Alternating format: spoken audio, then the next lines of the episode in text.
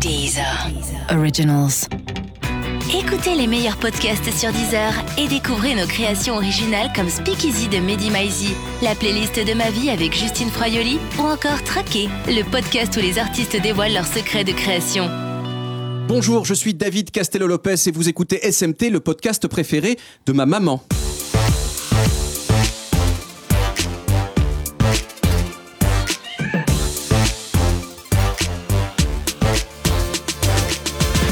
Bonjour et bienvenue dans SMT, le podcast d'ActuPop. Pour m'accompagner, comme chaque semaine, un homme dont le taux de sang dans l'alcool n'excède jamais 0,5 g par litre. C'est la promesse qu'il s'est faite par un beau jour de février 1974. Voici Thomas Croisière. Hey, c'est moi. Bonjour David. Bonjour. Alors Thomas, de quoi on va parler aujourd'hui? Miel Pops, Frosties, Choc à Pic, All Brands.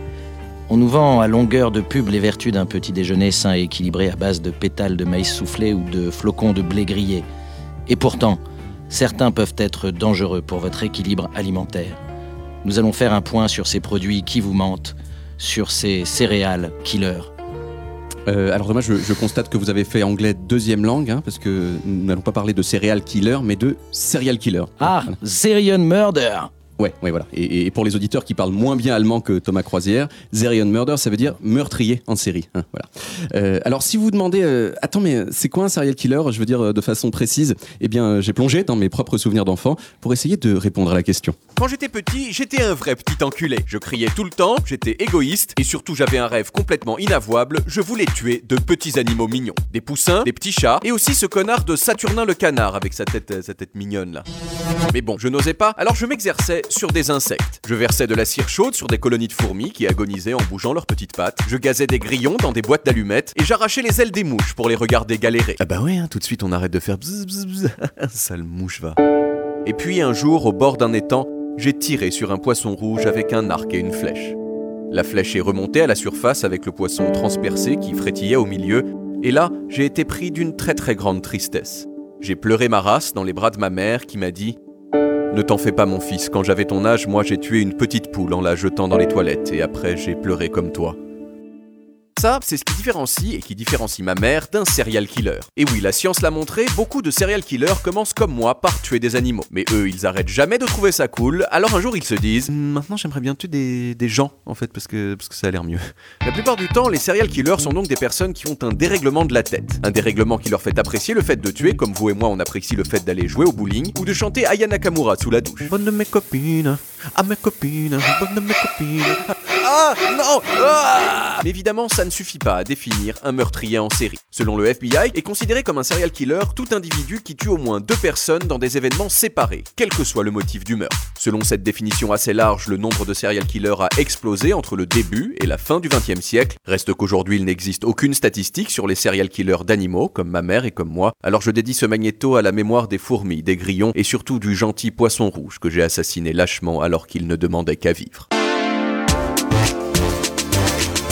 Alors avec moi aujourd'hui pour parler des serial killers, elle est comédienne et créatrice du podcast À bientôt de te revoir. Elle a longtemps tué des gens en série avant de se rappeler que c'était interdit par la loi. Hein? Bienvenue Sophie Marie Laroux. Ok. Elle est journaliste, elle est passée par le Huffington Post, BFM Paris et plus récemment la station Place d'Italie pour prendre le- la ligne 5, la ligne 5 avant la 6, c'est ça hein? Voici Rania Peyrada. Ça, bonjour. Et enfin, pour évoquer ce sujet, un expert, une encyclopédie du meurtre pluriel. Il est journaliste, ex-spécialiste des affaires criminelles du Parisien, Jean-Marc Ducot. Alors une petite question pour commencer, Euh, c'est qui votre serial killer préféré? Et je me tourne vers vous, Jean-Marc Ducot. Il y en a plusieurs en fait, mais celui qui m'a le plus impressionné, c'est parce qu'il était journaliste et qui s'appelait euh, Vlado Tanevski. Il était euh, macédonien et euh, il racontait ses propres euh, meurtres, ses propres turpitudes, mais avec tellement de précision qu'un jour ou l'autre, eh ben, la police macédonienne s'est posé des questions autour de lui et il a fini par tomber euh, fin juin 2008. Mais aujourd'hui, on ne sait toujours pas combien de personnes il a pu euh, exécuter, puisqu'il a sans doute eu une carrière criminelle de d'au moins 30 ans. Donc euh, l'enquête euh, macédonienne s'est arrêtée, allez, aux 4-5 dernières années autour de sa dernière vie, mais on pense qu'il a au moins tué une douzaine, voire peut-être une quinzaine de personnes. D'accord, donc c'est un journaliste qui était là et qui disait Ah, bah, qu'est-ce que je vais faire comme article? Ah, bah tiens, si je tuais quelqu'un pour pouvoir écrire un article sur le fait que je l'ai tué. C'est dur la pige. hein. Oui, surtout qu'il travaillait pour cinq journaux différents. Il a même été primé pour ses euh, reportages. Il a même eu un prix euh, national et un autre prix international. Bah, tu m'étonnes. Et c'est pour ça que vous avez arrêté le journalisme, c'est pour pouvoir continuer à être serial killer euh, sans pression C'est ce que disent certains de mes euh, anciens euh, confrères, oui. Alors, Rania Berada, votre euh, serial killer préféré Ah, moi, c'est un serial killer bien français. Il s'appelle Marcel Barbeau, Mhm. Qu'on connaît euh, sous euh, son autre nom de, scène, si j'ose dire, qui est le tueur de l'ombre et qui a semé la terreur à Nogent-sur-Marne entre 69 et 76, me semble-t-il, pendant 7 ans. Et alors, ça a déjà donné lieu à un de mes épisodes préférés de la meilleure émission du PAF qui a jamais existé, à savoir Fait entrer l'accusé, Ouais. dont nous avait gratifié d'un excellent générique de début d'ailleurs. Merci pour le clin d'œil. Je vous en prie. C'est Et puis, aussi, euh, et puis aussi, durant cette enquête, euh, il y, y avait tous les éléments de l'enquête parfaite, c'est-à-dire qu'il y avait un inspecteur, Monsieur Neveu, qui, à force d'acharnement, a réussi à trouver euh, ce mec qui s'aimait la terreur à Nogent-sur-Marne. Et puis, il y a plein de petits trucs très rigolos, c'est-à-dire que, en fait, comme il que des brunes, toutes les meufs qui étaient brunes à Nogent-sur-Marne se sont teintes en blonde. Et puis, plein de petites péripéties de cet acabit qui sont vraiment très croustillantes. Donc, moi, c'est mon euh, euh, favorite serial killer ever. Mais il y a du gros niveau là. Sophie Marie- Laroui, votre. Bah non, mais c'est ultra croustillant là. Je Bah sais oui. pas si. Comme les céréales. Exactement. Tu vois, quelque putain, part, t'avais oui. raison. Alors moi, ça a été longtemps euh, Francis Holm Oui. parce que c'est un ami de la famille. Et puis c'est vrai que euh, lorsque euh, l'affaire Xavier Dupont de Ligonnès a éclaté, concomitamment j'ai rêvé de lui et il était dans une Twingo rose et il me faisait chut et il me faisait le signe qu'il allait me trancher la gorge. Donc c'est vrai qu'après à partir de là j'ai une petite obsession euh, pour euh, XDL. Moi, j'en ai un préféré, c'est Jeffrey Dahmer. Parce que moi, ce qui me fascine un peu, c'est la créativité dans le mode opératoire. Et euh, lui, il a tué 17 jeunes hommes dans les années 70 et 80. Et il faisait un truc quand même assez intéressant. Il perçait un trou dans le crâne de ses victimes avant qu'elles soient mortes. hein, et il mettait de l'acide dedans. Et ensuite, il les étranglait. Mais il est allé en prison hein, pour toute sa vie. Et là, il s'est fait battre à mort par un autre détenu. Voilà. Donc il est mort? Donc il est mort. Il est mort. il est mort, Voilà. C'est bien comme histoire. hein. Vous avez apprécié cette- David. Le cette destin jolie brisé. histoire. Le coup de la perceuse, c'est aussi euh, très lié au grand banditisme. hein. Oui. Bon, pour avoir des détails là-dessus. Bah, il y a. euh, J'adore, on va plomber. Les, punitions, les punitions dans le grand banditisme, c'était d'utiliser euh, la perceuse avec une mèche à bois et on vous attaquait euh, le genou, euh, vous percez le ménisque avec. Donc autant vous dire que ça fait du bien. Et c'était une, une- une grande euh, dirais, habitude du milieu, de, notamment euh, marseillais, du milieu parisien, euh, quand il s'agissait de, notamment de récupérer des dettes. Mais c'est très sympa, ça. On apprend plein de trucs, plein de techniques pour récupérer son argent. C'est super. Moi, j'aimerais vous montrer une, une photo maintenant. C'est cette photo-là. Et à votre avis, qui c'est? Soit c'est ton oncle. C'est pas gentil. Bah non, mais parce qu'il a une tête euh, random, tu vois, il pourrait être. C'est c'est un monsieur tout le monde. Donc Ah, soit c'est un monsieur tout le Alors, monde. connaissant un peu euh, ce que tu fais par ailleurs, je crois que ça doit être le premier mec qui a parlé d'un truc qui s'est Ah, fait. c'est pas mal, pour c'est pas mal. Alors, Non, pour c'est pas pour ça les auditeurs, c'est un monsieur effectivement qui a une tête effectivement de monsieur tout le monde. Il a le visage qui brille un petit peu. Il est, il est un petit peu chauve. Je pense qu'il se fait replanter un petit peu de cheveux ici. C'est le Et c'est community Mike. manager. C'est le community manager de, de Brain Magazine. Ça pourrait être ça, ça pourrait être ça. C'est un monsieur qui s'appelle Makamot et c'est le monsieur qui compte les serial killers. C'est la principale personne au monde qui compte les serial killers, qui fait genre oui, là il y en a un, là il y en a un, et donc il fait des statistiques et c'est grâce à lui qu'on peut avoir des statistiques sur les serial killers. Et donc je vais vous faire peut-être un petit quiz parce qu'en fonction de ces statistiques, on peut avoir un certain nombre de- de- d'informations sur les serial killers. Une petite devinette déjà, c'est quoi la méthode la plus utilisée pour tuer pour les serial killers? Peut-être l'étranglement quelque chose comme ça, ouais. L'étranglement c'est est dans le top 3 L'étranglement. Non, c'est l'étranglement, c'est le, c'est le deuxième. Le le premier, c'est assez banalement euh, le revolver. Et troisième sur le podium, le poignard, hein, qui marche toujours assez bien. Voilà, exactement. Alors, comme on est aux États-Unis, il y a aussi des, des statistiques ethniques sur les, les serial killers. On a dans la tête quand même que tous les serial killers sont blancs. Bon, Blanc caucasien, non, majorité, ça c'est Ouais. une vision très cinématographique de serial killer. Ouais, 52% hein, sont effectivement blancs, mais en fait, ils sont de moins en moins blancs, c'est-à-dire que dans les dernières années, là, c'est plutôt du, du 31%. Et euh, dernière petite question, dernier quiz, euh, est-ce que c'est plus des hommes ou des femmes qui sont tués, à votre avis? Bah, des femmes, Oh oui, évidemment. les gonzesses. Des femmes, oui, Bah parce qu'il y a beaucoup de tueurs de prostituées. Non, c'est à peu près moitié-moitié. Moitié-moitié. 49% d'hommes, 51% Mais aux États-Unis, de femmes. Aux États-Unis, on est sur euh, beaucoup de tueurs de prostituées euh, qui sont obsédés par euh, la purification, euh, mais ça tient à la, à la culture protestante, ces femmes de mauvaise vie qu'il faut éliminer du, euh, du paysage. Mais ça, c'est. euh, Ouais. voilà. Est-ce que quand Et- oui, Pardon. Est-ce que quand on tue des gens, est-ce qu'on tue d'abord des gens qui nous sont proches, Non. puis d'autres ou pas? Il y a un peu de tout.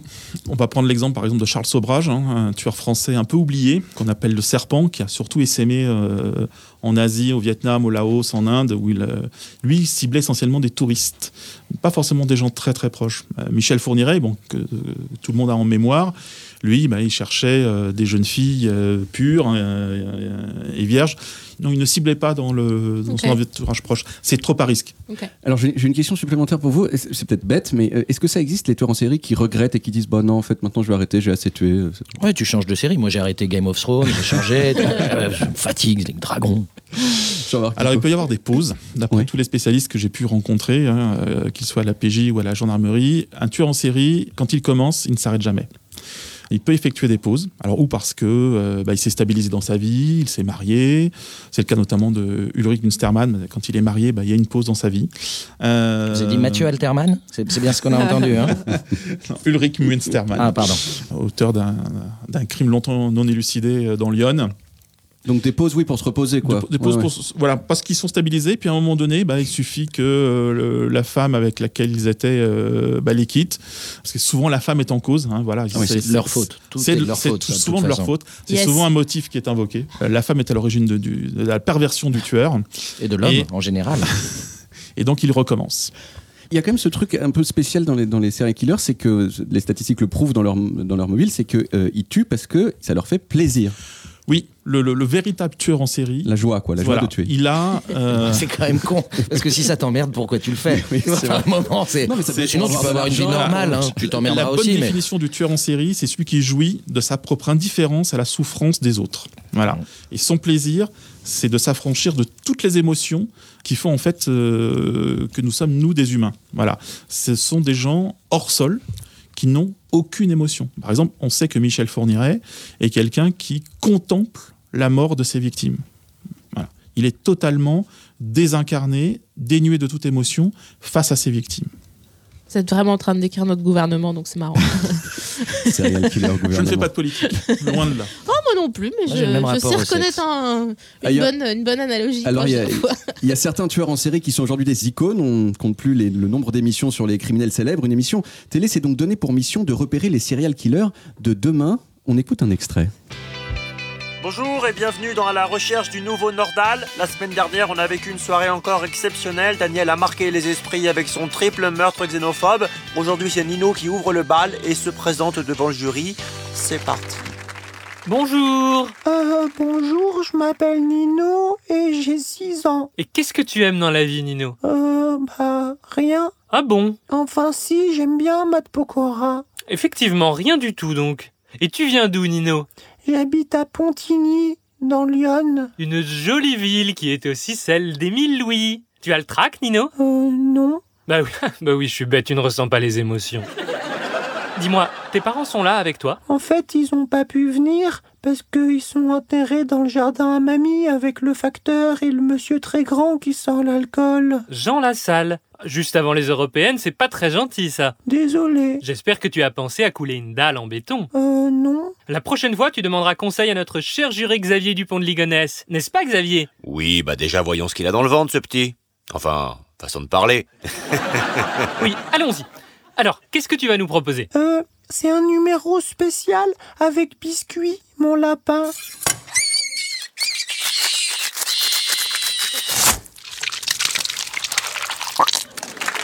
Ah, quel bonheur, Nino, quel bonheur T'as un petit côté Charles Manson, Jack l'Éventreur, c'est magnifique. Ah ouais, putain, bravo Nino. Moi, Ça m'a donné envie de recommencer à tuer des animaux. Pour moi, c'est un énorme oui. Carton plein pour Nino. Bravo, Nino. Après la pub, nous découvrirons un nouveau candidat. Il s'appelle Thomas Croisière, mais ses proches le surnomment le clown tueur de l'Ouest parisien. Ça promet. Alors Nino, euh, il tue des lapins. Moi, je tuais des, poissons rouges. Euh, Est-ce que autour de la table, il y a quelqu'un qui tuait des animaux également dans son enfance? Sophie-Marie Laroui, je vois que vous acquiescez. Quel type d'animaux? C'est très dur pour moi d'en reparler. Je passais des coccinelles euh, au taille-crayon électrique. Ah, quelle horreur. Rania Berada, non Ah non, je tuais pas d'animaux, non. Mais voilà, des gens vertueux depuis leur enfance. Non. Non, non, euh, même pas les fourmis. Même pas les fourmis. Thomas Croisière non plus Non, mais je vous aurai un jour. Je vous aurai. Alors une des choses qui nous intéresse aujourd'hui, c'est de comprendre pourquoi est-ce que les serial killers nous fascinent autant. Et j'ai envie de poser la question directement, hein, en commençant par vous, Rania Berada. À votre avis, qu'est-ce qui fait qu'on qu'on est à ce point fasciné par les serial killers? Bah, déjà, je pense que quand on voit un serial killer, on se dit Hamdoullah, je, je ne suis pas comme lui. Donc, déjà, je pense que ça, c'est quelque chose qui rassure. euh, Bon, je dis oulala, je ne suis pas euh, comme lui. Je me- qui rassure d'emblée. Puis je pense qu'il nous donne à voir en négatif tout ce parcours qu'on n'a pas nous fait, à savoir euh, le fait qu'on ait réussi à domestiquer pardon, un certain nombre de pulsions que n'ont pas réussi à domestiquer. Enfin, ça rassure sur sa propre condition, sa propre humanité, je crois. Sophie-Marie Laroui Euh, moi, je crois qu'il y a que un pas entre euh, les 15 minutes de gloire et devenir fou. Et du coup, euh, il y a cette dimension de péter un câble, comme quand on, je sais pas, acheter une robe de rupture, par exemple, quand on se fait plaquer, on achète une- un habit de rupture, un truc trop cher qu'on n'est pas censé acheter parce qu'on n'en a pas besoin.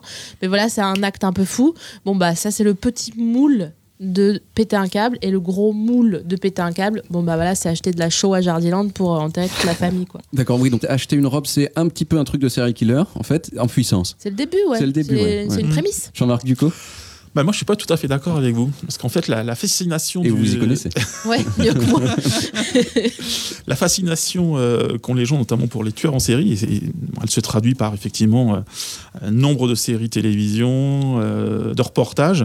En fait, chaque tueur en série nous renvoie en fait aussi euh, l'image du mal, de l'humanité euh, négative. Voilà. Et on s'identifie aussi, euh, on a tous une part euh, d'inhumanité en nous qui nous fait nous identifier à, à un tueur en série. C'est pour ça qu'il y a autant de gens qui adhèrent et qui sont totalement fascinés par ce milieu. Il y a même des fan clubs. Il ne faut pas oublier que moi je me souviens quand Patrice Allègre était en détention euh, à Lannemezan dans le Sud-Ouest, eh ben, il y avait des gens qui lui envoyaient des lettres de Suisse, qui venaient le voir, euh, d'autres qui euh, lui envoyaient de l'argent. Il y a des gens qui sont totalement accros. Et si je peux me permettre, ça a même un nom, Rania en fait, Berada. cette pathologie, un nom un peu savant, s'appelle libristophilie. C'est le fait pour des gens d'être attirés euh, sexuellement par d'autres individus qui ont commis des crimes odieux, dont Mais- des serial killers. Mais c'est- il Ben- y, a la- il y a la fille qui s'est mariée avec Charles Manson aussi. Mais euh, il y a de célèbres tueurs en série français qui ont eu euh, des liaisons avec, euh, leur euh, psychiatre, euh, leur psychologue et même une commandante de police euh, qui était chargée euh, de l'enquête. Et puis, mais ça peut aller jusqu'à. Enfin, rapidement, cette fascination, elle peut être pathologique, comme on le disait. Et puis aussi, il y a, il y a des zones euh, d'Internet euh, très cachées où, en fait, il y a des marchés. Ce sont en fait des sites internet où on peut acheter des poèmes qui ont été écrits par des serial killers ou des objets qu'ils ont euh, faits. Comme par exemple des, des croûtes qu'avait peintes un John, euh, je sais pas comment il s'appelle, Wayne Gacy, qui était Oui. un, le- un fameux clown qui avait tué une trentaine d'adolescents dans les années 70. Et ben ça, ça peut s'acheter On des peut dizaines de croûtes. milliers de dollars en fait sur internet. Jean-Marc Ducot Non, je vais vous donner un simple exemple. Quand euh, la maison de Michel Fourniret a été euh, fouillée par la police belge euh, à Sartre-Custine, elle a été laissée en, en gros en friche et euh, il restait dans cette maison dont les planchers avaient été défoncés, euh, l'âtre de la cheminée, la cuisine, tout ça avait été euh, passé au marteau-piqueur par la police belge, mais il restait des objets. Et il faut savoir qu'il y avait des gens qui venaient discrètement le week-end de France, du Luxembourg, d'Allemagne, pour venir chercher dans cette maison qui a été ouverte à tout vent, qui n'était pas surveillée, eh bien, euh, des livres, des photos, des jeux, des cartes, euh, des meubles ayant appartenu à la famille Fourniret lorsqu'ils habitaient à Sartre-Custine. Bah, Tu vois cette commode? Ben, Elle était à fournir. comment vous expliquez qu'ils aient galéré à vendre la maison de Ligonesse parce qu'ils ont ils l'ont mise en vente deux fois. Elle a été vendue deux fois depuis le- les faits. Et je pensais aussi que ça partirait beaucoup plus vite et beaucoup plus cher comme un peu la maison de Johnny Hallyday quoi euh, dans un autre genre de pop culture. Il faut avoir du courage pour euh, s'installer dans une maison euh, où Ouais. cinq personnes ont été euh, exécutées à leur entrée et coulées dans de la chaux vive euh, sous la terrasse. Voilà, c'est bien de rappeler quand même. non mais c'est ça le truc ah, n'allez pas voir Oh, C'est comme la ça que démarrent des bons films. Un cimetière indien, un hôtel. C'est ça. c'est- Question quand même, euh, on est fasciné donc par les serial killers et là vous avez donné plein d'exemples qui le montrent bien. Euh, c'est pas un peu immoral ça quand même Non? D'être fasciné par les séries ah, je sais pas Bah, L'immoralité, elle est en nous, en chacun de nous. hein. Oui. Comme on a, on a une part d'inhumanité, encore une fois, Mhm. euh, l'immoralité, elle est, euh, elle fait partie de notre euh, subconscient qui, qui nous fascine. Mhm. Voilà, ce n'est qu'un miroir. Peut-être le fait d'écrire autant sur eux, de faire des séries, d'écrire des livres sur les, euh, sur les serial killers, est-ce que c'est pas leur donner la publicité dont ils rêvent dans une certaine mesure? Ah oui, Ah mais oui, ça, c'est une question. euh, C'est- la question qui est au centre de tous ces débats. C'est finalement quand il y a euh, meurtre en série, ce qui est le but qui est escompté derrière tout ça, c'est non seulement la jouissance qu'on tire de l'acte en lui-même, mais aussi la starification qui est euh, au bout du chemin. C'est-à-dire que eux, quand ils sont en prison et quand les médias commencent à s'intéresser à leur cas, qu'ils font euh, la une des journaux, d'une certaine façon euh, aussi, ça prouve qu'ils ont réussi leur coup, quoi. Donc oui, est-ce qu'on doit euh, leur tresser des lauriers ou pas? Ça, c'est une véritable question éthique euh, qui se pose, oui. Bah, en, fait, en effet, euh, ils sont portés au nu euh, dans les, les, les- au cinéma, mais en même temps, c'est normal. On préfère regarder Seven que Japlou. Enfin, c'est la moindre des choses. C'est plus Oui. excitant, c'est plus marrant. C'est il y a plus d'actes dans la, la- le drame que dans Japlou, dans Seven. Jean-Marc Ducot C'est le narcissisme du tueur. Voilà. Le, le- le tueur aime euh, se voir euh, se glorifier. Euh, on sait que, par exemple que Michel Fourniret, euh, s'il a commencé un petit peu à refaire parler de lui récemment, c'est parce qu'il se sentait comme une concurrence chez un autre tueur qui est apparu depuis euh, quelque temps, euh, Nordal Le Landais. Donc il s'est dit, bah, il faut que je revienne un petit peu sur le devant de la scène. Voilà. Donc il a lâché quelques bribes dont on ne sait pas exactement euh, encore si c'est Battle de meurtre, quoi. Ouais. voilà, Donc, il y a une sorte de concurrence Oui. euh, non avouable et non avouée entre tueurs en série. C'est à celui bah, qui euh, va gonfler les pectoraux un petit peu plus que les autres. Et pour, et Berada. pour rester sur cette question de la, de la starification des tueurs en série, il y a un documentaire de quatre épisodes qui passe sur Netflix en ce moment qui est dédié à Ted Bundy, qui Mhm. est peut-être le premier euh, tueur en série des années 70 euh, avec la définition euh, de, de la- des Oui. agents du FBI. C'était d'ailleurs à son procès que le, le mot tueur en série a été lâché pour la première fois. Et lui, il a carrément ramené un journaliste jusqu'à dans la prison fédérale de Floride où il était incarcéré pour lui raconter en fait euh, des choses qu'il n'avait pas dit lors de son procès. Et ça a donné lieu à entre 80 et 100 heures de conversation euh, dont ces journalistes s'est servi avec le réalisateur de Netflix pour faire un, un documentaire de quatre épisodes. Donc ça peut aller très très très très loin quoi. Mais est-ce qu'on ne devrait pas faire comme euh, avec certains djihadistes, c'est-à-dire on ne donne pas leur nom, quoi.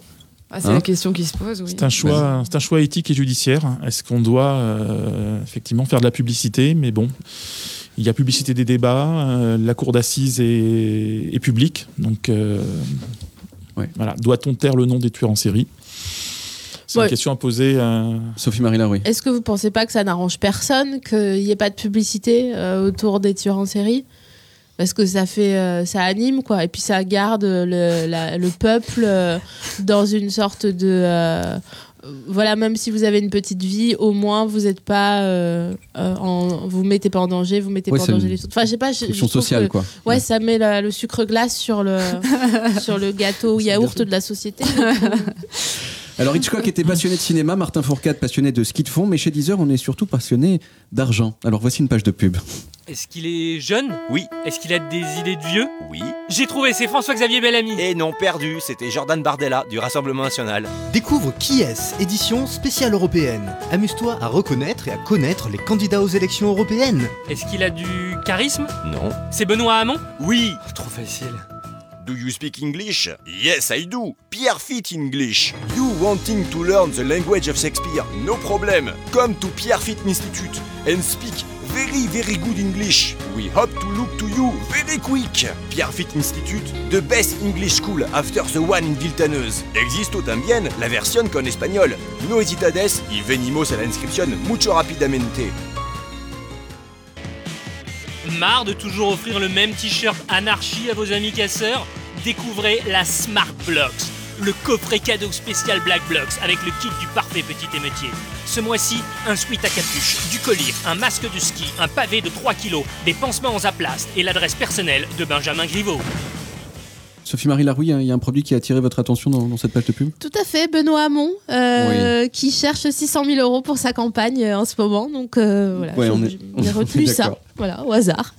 Alors pour revenir au, au sujet des serial killers, il y a une autre question qui vient à l'esprit quand on lit un peu sur le sujet, c'est dans quelle mesure est-ce que leur époque impacte pas la façon dont ils, procèdent pour tuer, le même le fait qu'ils existent. A en particulier des gens qui pensent que la société capitaliste a entraîné plus de serial killers. Est-ce que c'est des affreux gauchistes, les gens qui disent ça, ou est-ce qu'ils ont raison, Jean-Marc Ducot toutes les sociétés, euh, qu'elles soient euh, capitalistes ou communistes, ont euh, généré de- des tueurs en série. Aujourd'hui, on est en train de découvrir, en fait, en- notamment en Russie, et notamment durant la période soviétique, que ce pays était officiellement indemne de tout euh, tueur euh, en série, de tout crime, alors qu'en fait, ce pays était parcouru par des tueurs euh, itinérants avec des, taux de victimes qui dépassent les 100. Voilà. Et en Chine, on a actuellement exactement le même phénomène. On a des tueurs en Chine qui sont à 105, 110 victimes. C'est quoi le record, juste pour. Disons, allez, À la euh, mouche, hein. on, allez, on va, on, va, on va la jouer franco-française. euh, on va prendre Gilles de Rais parce qu'on est à peu près sûr qu'il a fait à peu près 140 victimes. Après, nous avons. Je crois que les Mexicains sont pas mal aussi. Oui, les les, Mexicains. tueurs en série mexicains. Mais bon, là, les statistiques font un, un peu défaut. En revanche, l'Allemagne, qui est toujours un pays très organisé, puisque c'est un pays où il y a énormément eu de, de- de tueurs en série, en, en- de- en passant entre Volker Eckert et Ulrich Münstermann, on a euh, cet infirmier, cet ange de la mort qui s'appelle Niels Hegel. On en est actuellement à 106 victimes. Il a battu d'une victime un autre infirmier, un autre ange de la mort, euh, Stéphane Letter, qui en était qu'à 105. Et il était de, de Francfort ou pas, ce serial killer? Parce que ce serait le 106 de Francfort Voilà, je voulais, euh, je voulais alléger ce on a- petit il n'était pas Berada, un lien entre capitalisme et. Mais, juste- justement, on a tendance à penser que les serial killers seraient nés en même temps que l'expression est née dans les années 70. Or, on se rend compte, pour rester qu'en France, qu'au 19e siècle, il y avait au moins deux exemples de serial killers français qui sont restés dans la postérité, notamment la plus grande serial killeuse française de tous les temps, à savoir euh, Hélène Gégado, qu'on appelle la Gégado, Mhm. qui aurait tué une soixantaine de personnes. Et Joseph, euh, Joseph Vacher, Vacher. aussi, euh, qui dans le 19e siècle aurait tué au moins une trentaine de personnes. Donc on voit bien que c'est pas quelque chose qui est né euh, dans les années 70, qui est bien bien antérieur. Alors on en a parlé un tout petit peu tout à l'heure quand même. Euh, c'est vous qui avez évoqué ça, euh, Rania, je pense. C'est euh, qu'on a peut-être un peu besoin des serial killers comme une sorte de négatif, de truc vraiment à ne pas suivre pour se rassurer sur ce qu'on est nous-mêmes. Mais j'ai l'impression aussi que les, serial killers sont un peu les, monstres contemporains, où ils ont succédé, je sais pas moi, aux loups-garous, aux vampires, puisqu'ils permettent de faire communauté. Puisque la notion de monstre, c'est justement de dire, voilà, nous, on n'est pas ça, donc on est autre chose, donc on peut être dans la communauté des hommes et des femmes. Je pense que c'est ça la fonction aussi du serial killer. C'est permettre à, à- à la, à la société, paradoxalement, de trouver euh, des ponts, en fait, entre ces différentes humanités. Quoi. Donc merci Ted Bundy, c'est ça que. Est-ce que vous êtes d'accord avec cette fonction sociale du serial killer? Alors, j'irai peut-être pas jusque-là, mais euh, Rania a parfaitement euh, raison en disant que le tueur en série, il est fondamentalement différent euh, de l'humain. Parce qu'il, lui, s'est totalement désolidarisé, il n'a aucune émotion, il n'a aucune empathie, aucun remords, et il ne faut jamais rien attendre d'eux. Voilà. C'est pour ça qu'on a tellement de difficultés à faire avouer certains tueurs en série. C'est parce que, une fois qu'ils ont été euh, pris pour 1, 2, 3, 4, 5, 6, 7 meurtres, c'était le cas pour Émile Louis, c'était le cas pour notamment euh, Michel Fourniret, bon, bah, aller au-delà est extrêmement difficile. Voilà. C'est des gens qui, qui ont une, une défense instinctive face aux, aux enquêteurs. Ils résistent même euh, parfois à toutes les nouvelles techniques d'interrogatoire. hein. Alors, techniques d'interrogatoire euh, soft, hein. il n'y a, pas de torture, euh, sauf des accompagnements psychologiques qui font qu'on peut conduire un tueur en série. Je n'irai pas jusqu'à dire qu'il a des tortures en garde à vue, mais il y a quand même des moments de l'histoire de la criminalité en France où il y a eu des gardes à vue très musclés qui ont quand même fait qu'il y ait des gens qui sont passés aux aveux et ça a quand même abouti sur des erreurs judiciaires des gens qui sont retrouvés pendant 15 ans en prison, donc il n'y a pas eu de torture, mais c'est vrai qu'il y a eu quand même des gardes à vue très musclés dans l'histoire des gardes à vue en France. écouter du Eddie de Préto, c'est inhumain. c'est inhumain. Question statistique, est-ce que vous pensez qu'il y a plus ou moins de serial killers qu'avant, aujourd'hui? Jean-Marc Ducot. est- vous êtes- vous êtes celui Tout est un problème de, de, de, de, de Ouais. recensement. Aujourd'hui, on a une police euh, organisée, structurée, euh, qui sait faire des statistiques, qui sait prendre en compte des, des phénomènes sériels sur un, un ensemble du territoire. Il y a des services spécialisés comme euh, l'OCRVP, l'Office central de la répression de la violence aux personnes, qui est là pour aider les enquêteurs à voir si euh, un crime n'est pas en lien avec un autre. Alors outils- ce sont des outils statistiques qui n'existaient pas il y a encore euh, Le 20 ans. FNAEG aussi qui a beaucoup changé Oui, les le. FNAEG a, a effectivement euh, permis euh, de faire Alors, mouliner quoi le les ADN. juste pour les auditeurs C'est le fichier national des empreintes génétiques. D'accord, d'accord. Voilà. Le mot tueur en série, en fait, il, a- il est apparu pour la première fois en 70 chez un enquêteur du FBI et il est apparu dans la presse pour la première fois en 1981 euh, dans le New York Times à propos d'une série de meurtres d'enfants à Atlanta. Mais pendant des années, notamment en France, on niait totalement l'existence ou la possibilité de l'existence de tueurs en série. C'était soi-disant un phénomène typiquement américain, parce qu'ils avaient encore un petit peu d'avance sur nous. Alors, en tout cas, selon le, monsieur euh, qui perd un peu ses cheveux et qui brille que j'ai montré euh, tout à l'heure, hein, celui qui fait des statistiques sur, euh, les serial killers, monsieur Adkoff, entre les années 80 et aujourd'hui, le nombre de serial killers était divisé par 7 selon la définition du FBI. Et il explique ça, lui, par euh, le fait que les, lois sur euh, la, libération euh, sous caution se sont durcies et que donc, en fait, on relâche moins de gens qui sont susceptibles de faire plus de meurtres ensuite. Et il y a moins de meurtres dans l'ensemble, aussi dans une certaine. Le, le- le crime s'écroule. Et voilà. En tout cas, voilà, quand même. Moi, j'aurais- moi, j'aurais plutôt tendance à dire, il y en a de plus en plus. Bah, il y en a sacrément de moins en moins, en tout cas, sur les 11 Puis la montée de la télé-réalité qui permet quand même de recycler beaucoup de psychopathes, euh, entre les ch'tis, les Marseillais, les anges. Ce sont des gens qui, grâce à la télévision, ne sont pas devenus des serial killers. Mais c'est tout à fait vrai, ça. C'est vrai que le nombre d'homicides a tendance à baisser. Bon, euh, il a- au début des années 90, on était aux alentours de 1200, 1300 homicides en France. Et actuellement, on en est euh, allez, aux alentours de 800 homicides en France. Voilà. Ce type d'homicide. Même, non, homicide en général. Mais ça vous rend pas triste quand même que Même s'il y a eu une augmentation très forte entre 2017 et 2018. Ailleurs, à moins de bah, faites entrer l'accusé, ça. D'ailleurs, je lance un appel. Je me permets de lancer un appel à France 2 pour qu'ils nous fassent plus, euh, produisent plus d'émissions, puisque ça va beaucoup nous manquer si ça s'arrête. France 2 Voilà, produit France 2, plus si tu nous d'émissions, écoutes. s'il te plaît. Alors, à force de voir des séries ou des films sur les serial killers américains, on en oublierait presque nos propres tueurs vedettes. Reportage. La France, pays de cuisine, de culture, mais aussi de serial killer. Pour en parler avec nous, Jérôme André, président de l'association des tueurs du terroir. Jérôme, quelle est la particularité du serial killer made in France? Eh bien, pour commencer, il a souvent un prénom qu'on qualifierait euh, de merde, euh, et il fait beaucoup dans le véhiculé. Michel Fourniret et sa camionnette, l'autostop pour Francis Holm euh, ou Norda le Landais, Émile Louis et son car scolaire. On pourrait parler de routard du crime. Vous avez lancé le label AOC Tueurs du terroir et vous vous battez pour faire valoir les droits des tueurs en série français. Pourquoi? Alors déjà parce qu'il y a un savoir-faire typiquement français. Trouver un endroit où enterrer sa victime dans une forêt des Ardennes, eh bien c'est un défi.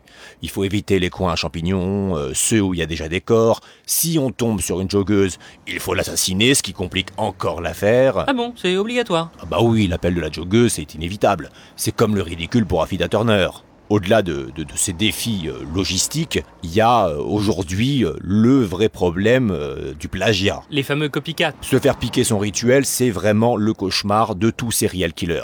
Aujourd'hui, tuer quelqu'un avec une mise en scène soignée, originale, bah, c'est presque aussi risqué que de raconter une blague à Thomas Sisley. Vous-même, Jérôme André, il vous arrive de tuer des gens, je crois? Par curiosité, si vous aviez un profil de victime, ce serait qui? Oh, il y en a pas en particulier. hein. Moi, j'ai surtout tué des gens qui le méritaient. hein.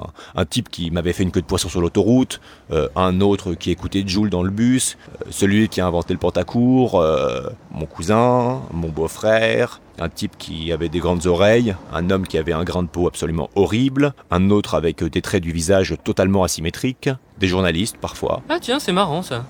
Et quel type de journaliste Disons plutôt des, des journalistes un peu grands. Vous mesurez combien, vous? 1m94. Parfait, ça. Eh bien, merci Jérôme André pour toutes ces précisions. Dites, j'ai une place dans mon jumpy, je vous ramène chez vous? Ah oui, avec plaisir. Alors sachez que nous sommes sans nouvelles hein, de notre journaliste qui nous a permis d'investir son salaire dans l'achat de chaises plus confortables. Je ne sais pas ce que vous avez, si vous avez remarqué. Hein? C'est c'est pas mal, hein? C'est- c'est c'est plus moelleux qu'avant. Allez, c'est le moment de s'amuser pour terminer cette émission. Comme à son habitude, Thomas Croisière vous a concocté un petit jeu. J'ai fait ça, moi C'est le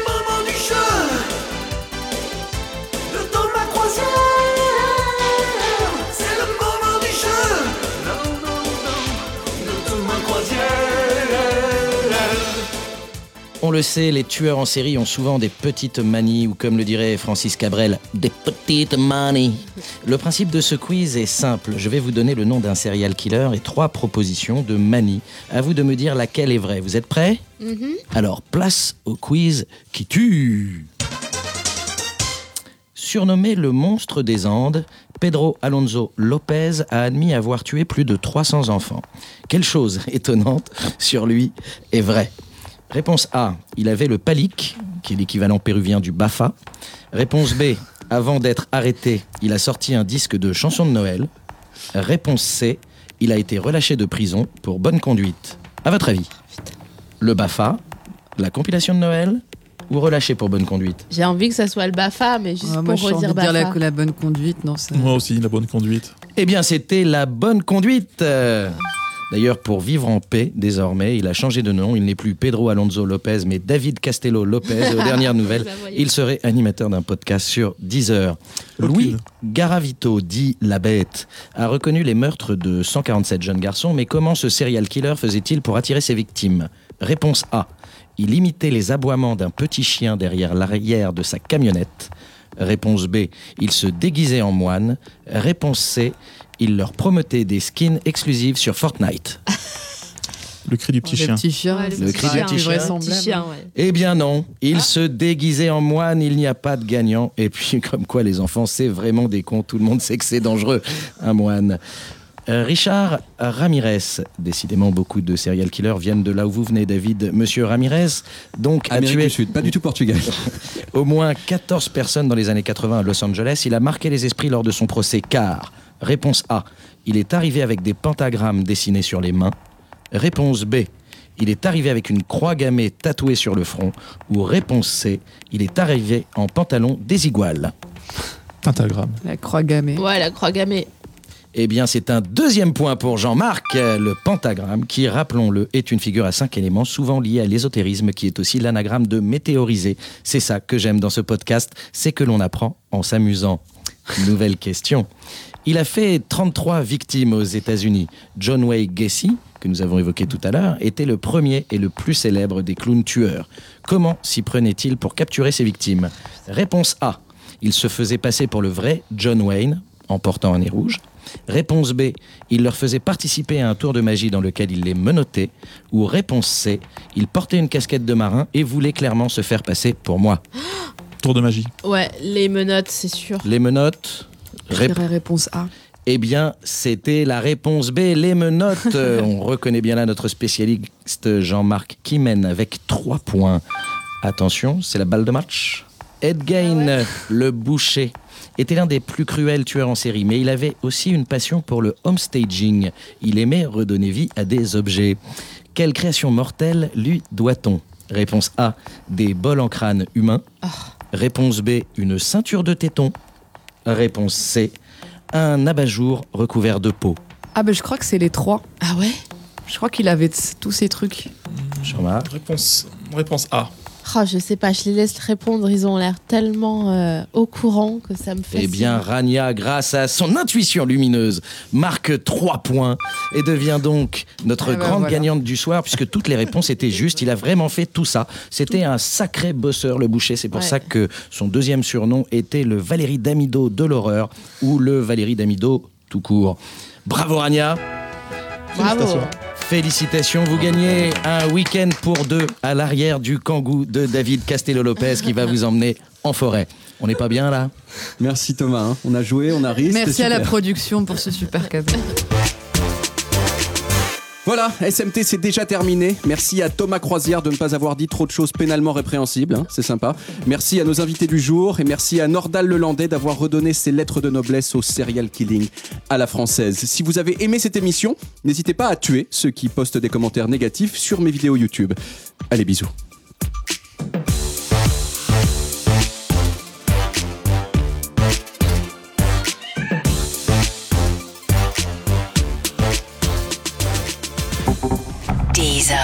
Originals.